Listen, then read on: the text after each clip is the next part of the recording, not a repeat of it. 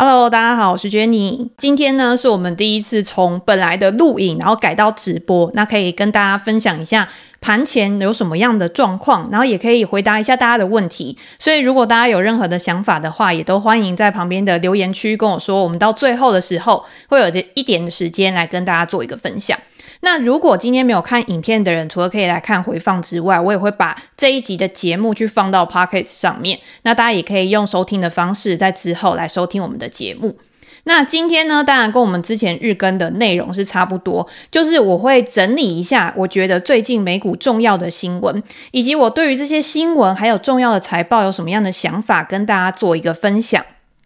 对，已经看到有很多的朋友，然后已经有到那个。YouTube 的聊天室来，那我们就先开始。那当然，因为我们是晚上直播，现在已经是盘前的盘了。我们可以先来看一下目前的开盘走势到底是怎么样。道琼工业指数目前上涨零点二七 percent。我目前看的都是期货盘，因为在盘前的时候，我自己是比较习惯去看期货盘。S M P 五百指数是下跌零点二 percent，那纳斯达克指数是下跌零点四 percent。为什么会有这样的情况？当然是因为昨天盘后最重要的数据。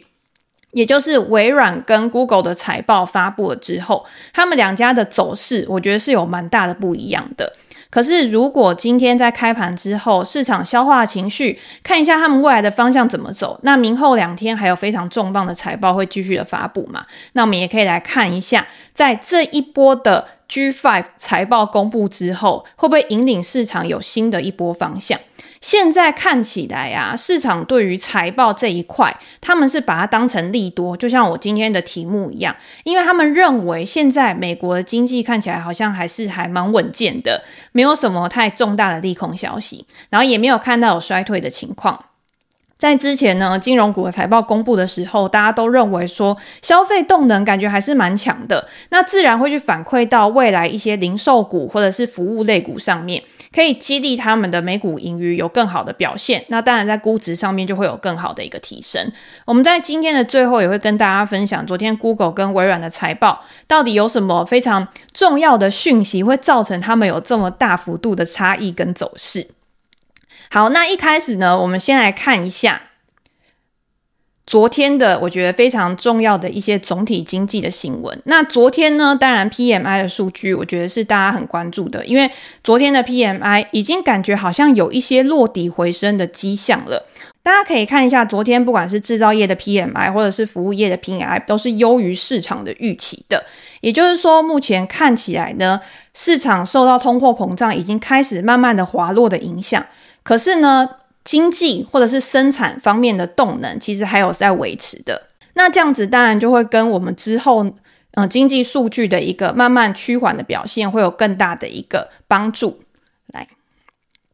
那市场的情绪也会因为经济数据的变好而开始有改善。大家可以看到，八月跟九月的时候哦，都还是在下滑的一个阶段。那十月开始有扩张，是不是就代表美国的经济真的是优于其他的国家？我们可以看到荧幕上面另外右边的这张图啊，除了美国之外，美国开始有扩张了，但是呢，其他像欧元区呀、像中国，都开始还是一样是一个趋缓的一个状况。那中国在今天还有宣布说，他今天要做加大力道的一个刺激措施嘛？可是因为他加大力道的刺激措施，看起来对于他整体 GDP 的一个影响力可能没有到那么大，所以呢，他今天他的一个整个市场的氛围看起来还是没有到之前那么的一个强劲。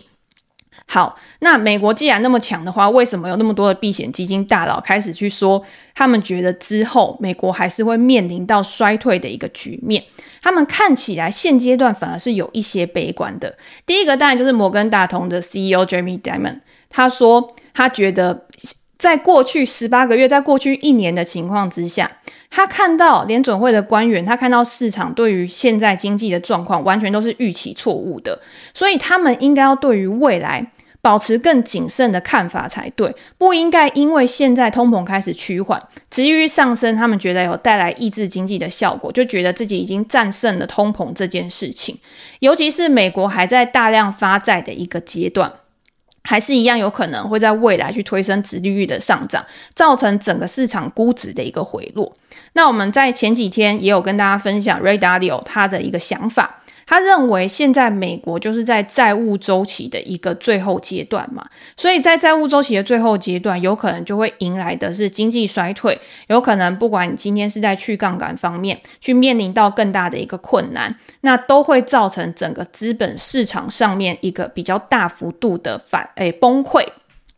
那再加上前几天造成债券市场殖利率冲高回落的，大家都说是 Bill Ackman 嘛，因为他把他自己的债券空单去平仓了。他认为说，美国在年底或者是明年的时候，也会因为经济衰退而使得债券殖利率它上扬的情况，可能不如他所想的预期。可是他在这一段时间其实也已经赚了不少了，就是靠他的一个。呃，相关债券的期权，不管今天是做对冲，不管今天是做资本利得，它都有不小的一个收获。那大家都觉得美国经济未来会衰退，那美国经济现在它整个情况又属于以数据面来讲比较强劲的一个表现。那这样子的矛盾到底最后要怎么样去解决？所以我们今天也有看到另外一个。呃，图表大家可以看到就是今天在通膨回落的状况之下，PMI 它照道理来说，它的表现应该也是要跟着通膨，或者是跟着它这个趋缓的状况去维持在一个比较低的一个水准，又或者是今天照道理来说，在 PMI 表现比较不好的时候，你的 GDP 表现一定也不会太好嘛。那很多人就会把现在的状况去跟一九七零年代或者是之前高通膨，然后呃沃尔克他去大幅升息的那个环境去做对比。可是如果你真的去相比的话，以实质利率来看，当初在一九七零年代那种高通膨的情况之下，你去扣掉通膨，它的一个实质利率还是比现阶段还要高。所以呢，为什么现在经济看起来还是处在比较稳健的状况？有可能就是因为这样子的一个原因。所以呢，现在市场上面你会看到很多多空双方都会有一些不一样的声音，搞得市场的震荡其实是很大的。你今天看债券市场，它的波动可能甚至比股票市场还要大。还有一些类股，它是跟利率的敏感度更高的，像是。公用事业类股，公用事业类股在上个月还是这个月月初的时候，它历经了这几年来最大的一个跌幅。可是，在前两天，因为殖利率高速的下滑，又造成了。公用事业类股，它有一个非常显著的一个提升。为什么会有公用事业类股反而是比一些高成长股它的波动还要大的情况？是因为在过去低利率的时代，大家都会把公用事业类股去当成收息的一个标的嘛。我今天去投资债券，可能我赚到一个 percent 都不到的一个利息，可是我投资在公用事业类股。投资在必须消费类、一些防御的类股，因为它一直都有稳定的现金流，所以它可以提供三个 percent、四个 percent 的股息。那某一些公司呢，它又具有成长性，它可能可以随着通膨去做调整的。所以很多的投资人去拿到这些公司的股票的时候，他会觉得他自己还是有拿到东西。虽然说股价没有过去这几年科技股涨得那么好，但是每个人的目标不同，他所选择的标的也会不同。可是，当美国的债券它已经到了四个 percent、五个 percent 以上的利率的时候，这一些公司它的收息的特性就已经被掩盖了，再加上它的成长率又不足。它当然没有办法很好的去做一个发挥，也就是在机会成本的考量里面，投资市场还会更喜欢我今天更低利率的债券，可是我可以拿到一样的报酬，而去舍弃一些我必须要承担更高资本利得的风险，但是我拿到的报酬，我拿到的股息值利率可能只是一样，甚至现在有可能面临到更低的一个水准。这个是大家在选择投资标的的时候，你也可以去思考的一个问题。好，那除了美国之外呢，我们昨天有看到 IMF 的一个消息，他们指出说德国有可能会超越日本成为第三大的经济体。为什么会有这样的状况？大家会觉得说，嗯，不是，呃，德国的经济也很不好啊，或者是日本的经济其实表现现在也很不怎么样嘛。然后日本它现在可能殖利率曲线控制的政策也要有所改变，日元贬值就是日元贬值才会造成的这样的情况。M F 他们预估说，在今年啊，德国它的一个 GDP 会超过日本，就是因为欧元对日元的一个升值。我们可以看到的是，日元在近期啊，已经快要冲到了一百六十的一个关卡。那它对美元当然也是贬值贬得非常的凶。日元是现在呢全世界大概最后一个去维持极度宽松的一个国家，因为它想要去刺激它自己的通膨。可是日本它已经达到它预定的通膨目标已经很久了。一你今天如果已经达到了两 percent 以上，甚至是三个 percent 的时候，大家当然会预期你今天究竟要撑在这边多久？你什么时候才要去调整你的值域曲线控制的一个政策？什么时候才要去紧缩？不然你今天日本它的一个消费能力也会因为日本的大幅贬值而有比较明显的一个受到压抑的一个结果。如果大家在看。德国跟日本的这个状况的时候，大家就可以去观察说，那未来日本央行的一个政策，我觉得就会是很重要的一个指引。因为它也会让整个市场的资金可能有不一样的资金配置或者是变化。昨天的一个消息是说，日本的央行它要在下周有可能会去调整它的直利率曲线控制的一个政策，就是因为当所有的国家都已经在紧缩，甚至已经面临到经济衰退的时候，日本还在宽松。而那今天这么大的一个利差，别的国家都在升息，可是你一直维持在低利率的情况之下，也会导致资金的外流，导致你汇率的贬值。七月的时候，日本它已经有宣布说，它今天要去提高它的一个值域曲线控制的上限。可是这个东西对于它的一个汇率，对于它的整体的一个经济状况来说，它的影响是比较有限的。今天在利差那么大的情况之下，十年期公债殖率都已经翻了一倍了，它都还不到一个 percent。可是美国呢？美国在前几天它已经超过了五个 percent 以上。未来会怎么样去走？大家也可以再去关注。那日本的投资者也是美国政府债券很大的一个投资人嘛，所以如果今天他去改变了他的货币政策的话，会不会导致更多的资金会重新的回流到日本市场？那也会导致其他日本现在市场上面资金就是只有那一套而已。那要怎么样去做一个更好的配置？这个就是我们今天会去关注的一个问题。好，那当然我们接下来就要讲比较重要的，也就是美国市场目前估值的一个表现。大家都会觉得说，美国市场现在看起来很贵啊。在今年年初 AI 热潮开始了之后，感觉好像并没有什么呃太大的。催化剂再去激荡，他们在下半年的时候也可以有一样的表现。再加上在景气趋缓的一个状况之下，很多的公司都开始去收紧他们的支出。在没有那么多投资的情况，台湾的供应链它也会受到影响而开始下跌。那如果今天我们去看过去这么长时间美国的估值表现的话，你今天可以看到等权重的其实是处在历史平均点的一个比较低位。我们以十年的一个平均值来看的话，过去十年美国的平均权重它的一个 PE 大概是在十呃十七倍左右，但是现在就是因为上半年都只涨大型股，都只涨科技股，所以它现在的表现大概就是十五倍左右。如果大家想觉得说会有落后补涨的一个情况的话，美国它的 ETF 里面也有等权重的 S&P 五百指数的 ETF 可以去做挑选。但是如果你今天觉得未来还是靠这些大型的权权值股去挽救整个美国的市场的话，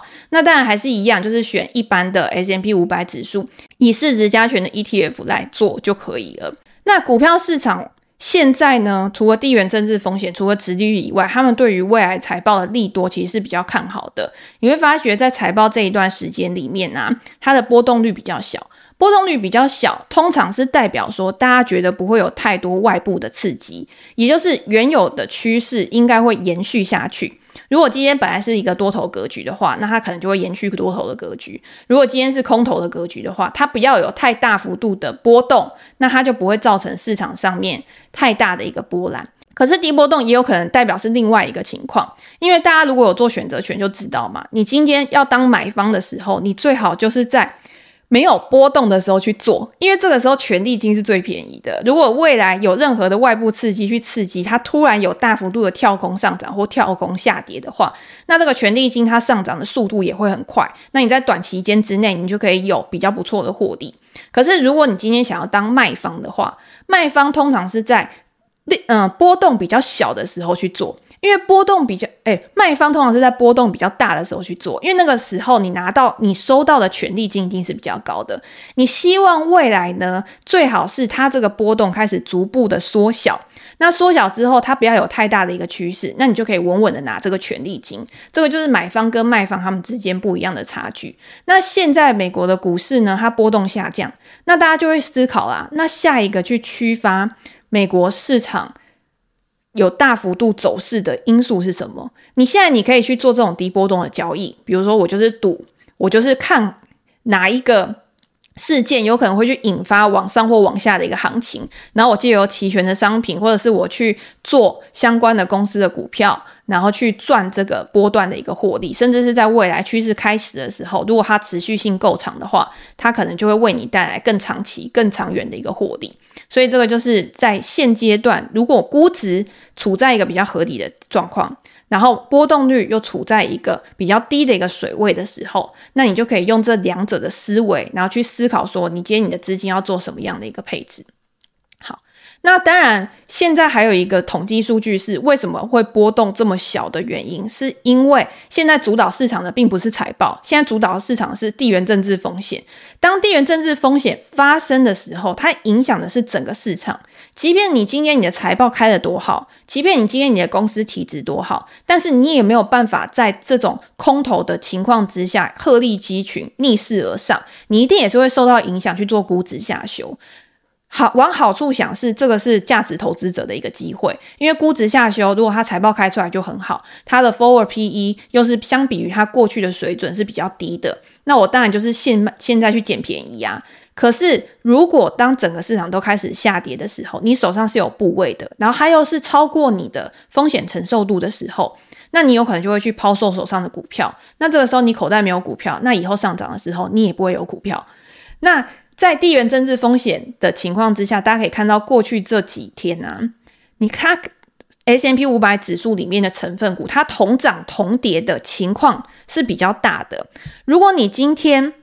全部的公司都是受到外部的因素而有一样的方向的时候，那这个时候呢，反而可能就会是一个呃整体市场的危机意识的上升，那可能就是一个共识觉，它就比较不会受到财报的影响。那又或者是，如果今天大家是对这个市场是比较保守的，我们也可以看到右边，当美股盈余或者是营收它的表现是优于市场预期的时候，它反而在隔一天，它的表现可能就没有像大家想的，诶，我在多头市场的时候，我只要有一点点优于预期，我只要管理层讲出一些乐观的愿景，我的股价就可以疯狂的大涨。可是现在不是，现在是好的，我只要反应一点点。但是我只要有一些落于预期的话，我马上股价就直接大崩给你看，我马上股价就直接大跌反应。那这个呢，也表示市场对于整个获利情况的表现，它是呈现比较保守，它不会因为今天这家公司它的财报表现非常好。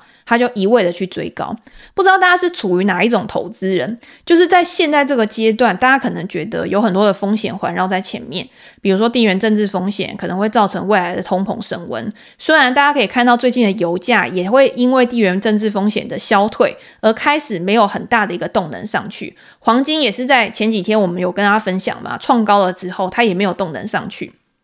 然后债券殖利率呢也是在前几天创高了之后没有上去，那。感觉利好的就应该会变成股票市场啊，那如果现在又估值在下修的话，那是不是提供了更好的一个买点？我们现在来讲，就是今天这一个礼拜最重要的就是美股的科技巨头的财报嘛，像昨天的 Google 跟 Alphabet，或者是明天的 Meta，像是 Amazon 也是这个礼拜。因为他们占整个 S M P 五百指数的市值已经达到了大概有四分之一左右，所以你就可以看到他们的财报之后的表现对于大盘的影响一定是非常大的。右边这张图是我们之前在影片里面就有跟大家分享过，市场预期第三季的财报啊，如果我们单看这五大科技巨头的话。它的营收、它的获利的年成长率可以到三十四个 percent 以上，这个我觉得是一个还蛮大的增幅的。因为在过去这一段时间，你说他们的营收有非常大的一个下滑吗？没有，在疫情期间他们的表现非常好。在疫情之后，虽然说整个表现，譬如说像 Amazon 在疫情之后，它的零售业务可能有趋缓，或者是像微软、Google、Amazon 他们的云端业务，也是在疫情之后，或者是在整个市场。它的风险意识比较高的时候，客户开始收减支出，对他们也有影响。但是，他们真的相比于那些中小企业，对于利率比较敏感的公司，其实他们的影响真的没有那么大。他们估值下修的幅度也没有那么大。如果它还可以维持三十个 percent 以上的一个成长率的话，那就表示现在的估值看起来确实是比较便宜。那像。嗯，金融行业或者是非必需消费类，或者是公用事业，到了下面像房地产啊、工业啊、健康照护、能源这些，这些可能是在过去一年高通膨的时候，你的表现不错，但是也是因为他们的基期过高，所以他们在今年他们的获利表现可能就没有办法像之前表现得到那么好。这个不就是又重演了一次二零二零年科技股，然后在二零二一年、二零二二年的时候。它的成长率开始下修，其实都有的时候是因为这种相对关系，是因为它的一个基期过高而导致它的表现比较不好。投资有的时候就是这样，你看的是一个绝对数字，但是绝对数字没有办法代表一切。今天估值的标准，或者是整个市场，他想说他要怎么样去配置他的资金的时候，他想的是一个相对的概念。我今天配在这个产业上面，跟我配在另外一个产业上面，哪一个可以为我带来的潜在回报是比较高的？那我就会把资金配在上面，因为这样的资金效率是比较高的。那不管今天是哪一种类股，或者是哪一种资产，我在高通膨的时候，我把资金去配置在股票上面比较好，还是把资金去配置在商品上面比较好？那这个也是一种机会成本的概念嘛。所以现阶段呢，如果基期在去年的时候，科技股是比较低的。那现阶段它的成长率比较高，那自然而然就会带动它估值的一个提升。可是去年因为油价或者是一些基础能源，它的一个基期是比较高的，所以它在今年它的表现，可能在未来下两季的时候，你就会发现它的估值好像没有办法站得这么稳了。那能源这个部分有一个想法可以提供给大家，因为能源是一个重资本的行业嘛，所以你今天在挑选能源股的时候，第一个最简单的就是买 ETF，譬如说我买 XLE，那 XLE 它就是布局在一篮子的能源股上面，可是它最大的两个持股是艾克森美孚跟雪佛龙，这两个就是能源巨头，那能源巨头占比已经达到了快要一半，所以我自己在挑选的时候，我可能就会去想。哪一家公司，或者是相比于这个 ETF，它给的值利率是比较高的，那我当然会比较吸引我，因为我现在去买能源，我拿到资本利得上涨的几率，我觉得是比较小的，可以会涨，但是我觉得相对的风险，潜在风险是比较高。那另外一个去买这些能源巨头，它除了股息殖利率之外，现阶段的油价还是处在他们的成本之上，还是可以为他们带来不错的获利跟现金流。所以他们除了可以回购股票，可以去支付股息之外，有没有发现最近能源股它的并购非常的热络？像艾克森美孚跟雪佛龙在最近都有做两笔非常大的一个并购。那接下来呢，可能还会有其他的能源。公司也会想说，趁这个时机比较不好，或者是在其他的公司可能因为高值利率、融资成本比较高的情况之下，面对到比较大的营运挑战跟风险的时候，那就是收购方可以去用比较好的价格去扩张他们自己的领域。那雪佛龙跟艾克森美孚他们在买了其他的公司，在收购其他公司之后，他们不管今天是在他们开采的。呃，地方他们开采，他们的市占率都可以有比较显著的提升，也更好的去稳定它未来的营收来源。那再加上他们可能对于干净能源、替代能源的一个投资，这些都是能源股的巨头，它在未来可以去拥有的竞争优势。好。那这张呢，也是我们之前有跟大家分享过的，就是以能源股来说，或者是以金融股来说，他们过去五年的一个平均的本益比，跟它现阶段的一个本益比去相比，你可以看到哪一些是估值高于过去的，哪一些是估值低于过去的。通常我自己就是会从这种估值的相对关系去看，然后去找到现阶段可能比较合理的一个估值，再从这个产业里面去找到领导的公司来投资。像今天我也有呃，在我的 IG 问大家说有什么问题，有些人就会问我说，你是怎么平常去挑选你想要投资的标的，或是你怎么去筛选标的的？第一个最简单的方式就是很多的网站它可以提供免费的功能。你只要设定条件，你就可以去做筛选。那第二个就是你要怎么样知道这些公司它现在是处在一个合理的价格？你不可能只看好本益比二十倍，你就说它是很便宜，因为它可能过去都是只有十倍，它现在二十倍，相对于它过去已经是比较高了。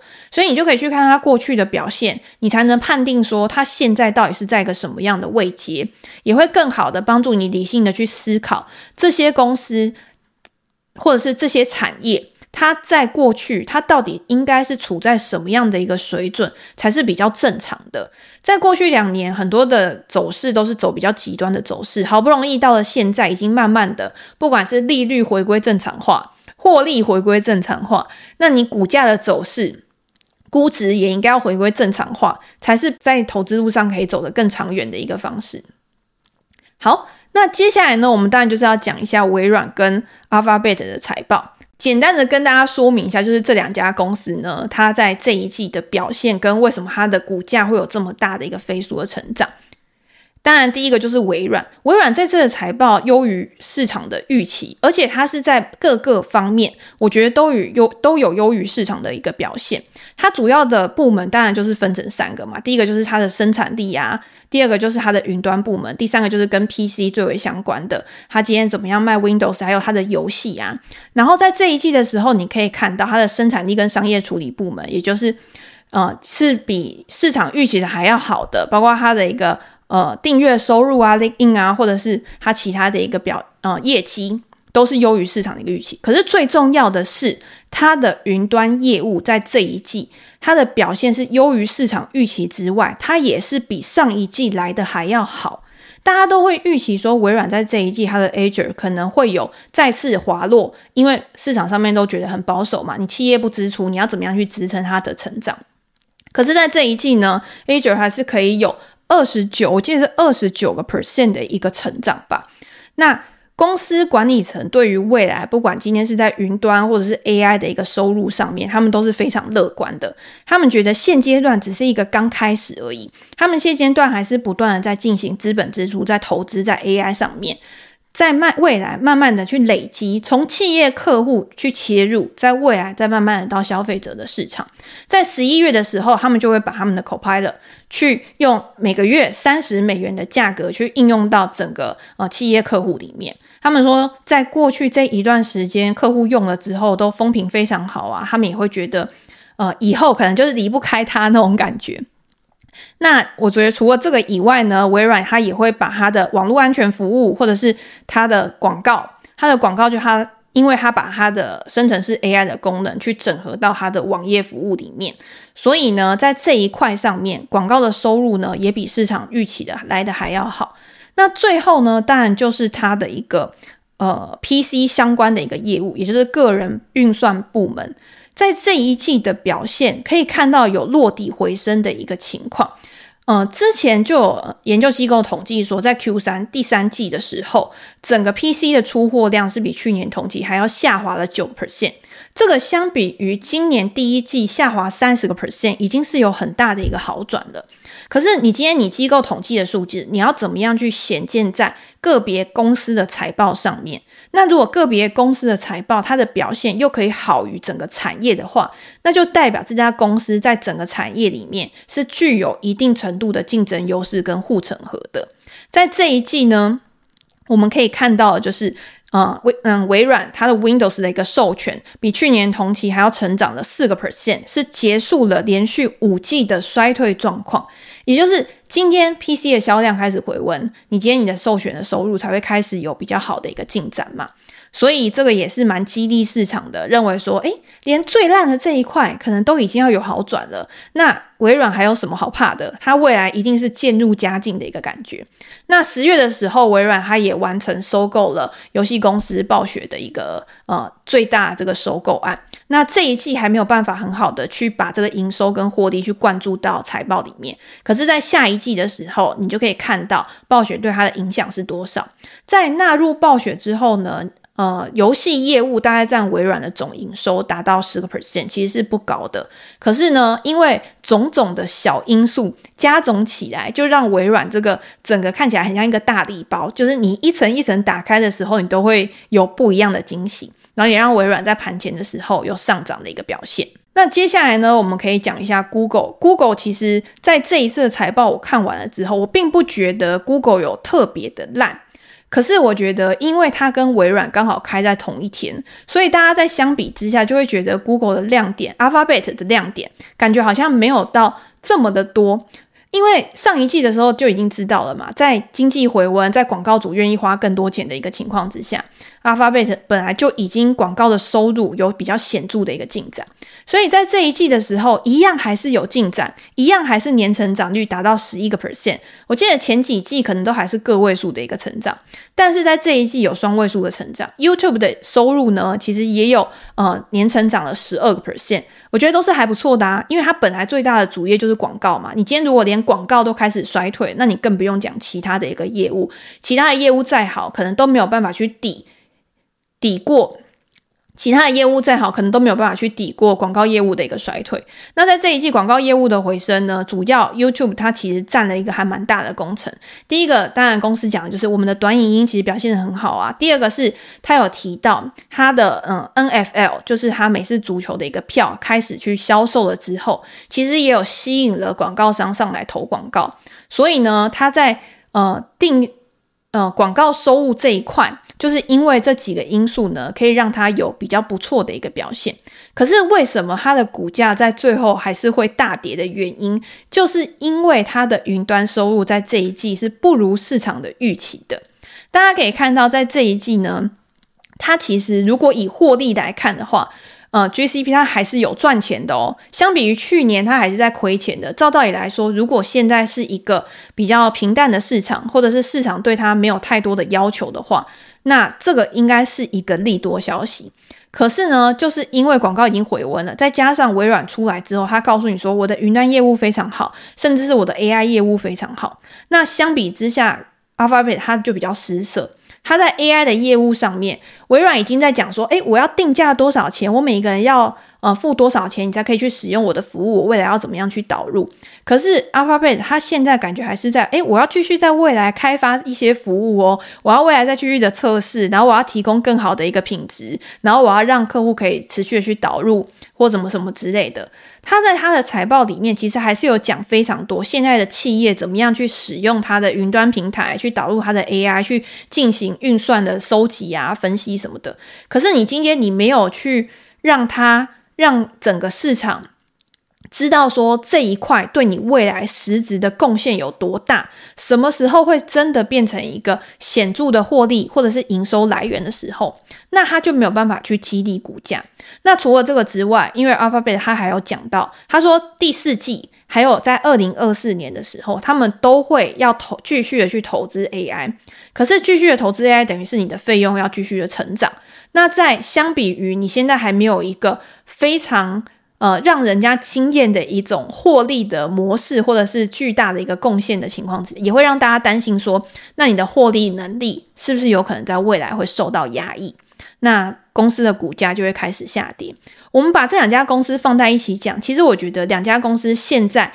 市场对他们最关注的，或者是市场最想要的，就是知道你们未来到底可以在 AI 上面有多少的一个发展。所以。其他的业务在这一季看起来都是相形失色。你只要告诉我 AI 它的表现有多好，我就可以给你高估值。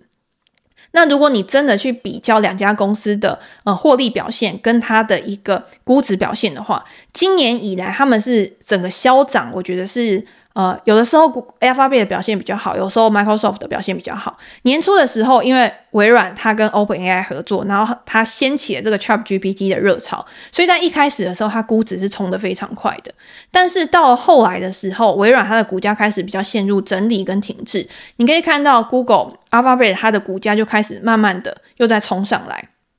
那今年以来呢，其实 Alphabet 的呃股股价的涨幅是高于微软的。那现在如果拉回的话，会不会又是形成的另外一个呃布局的一个机会？我觉得这个大家可以去思考看看。因为你说今天微软表现很好，然后 Alphabet 它就会被。呃，摒除在这个市场之外，或者是它真的会因为这样子而受到压抑，我觉得也没有到那么的严重。再加上，如果它今天它的广告收入可以再持续的提升，它有更多的额外的注意，可以去帮助它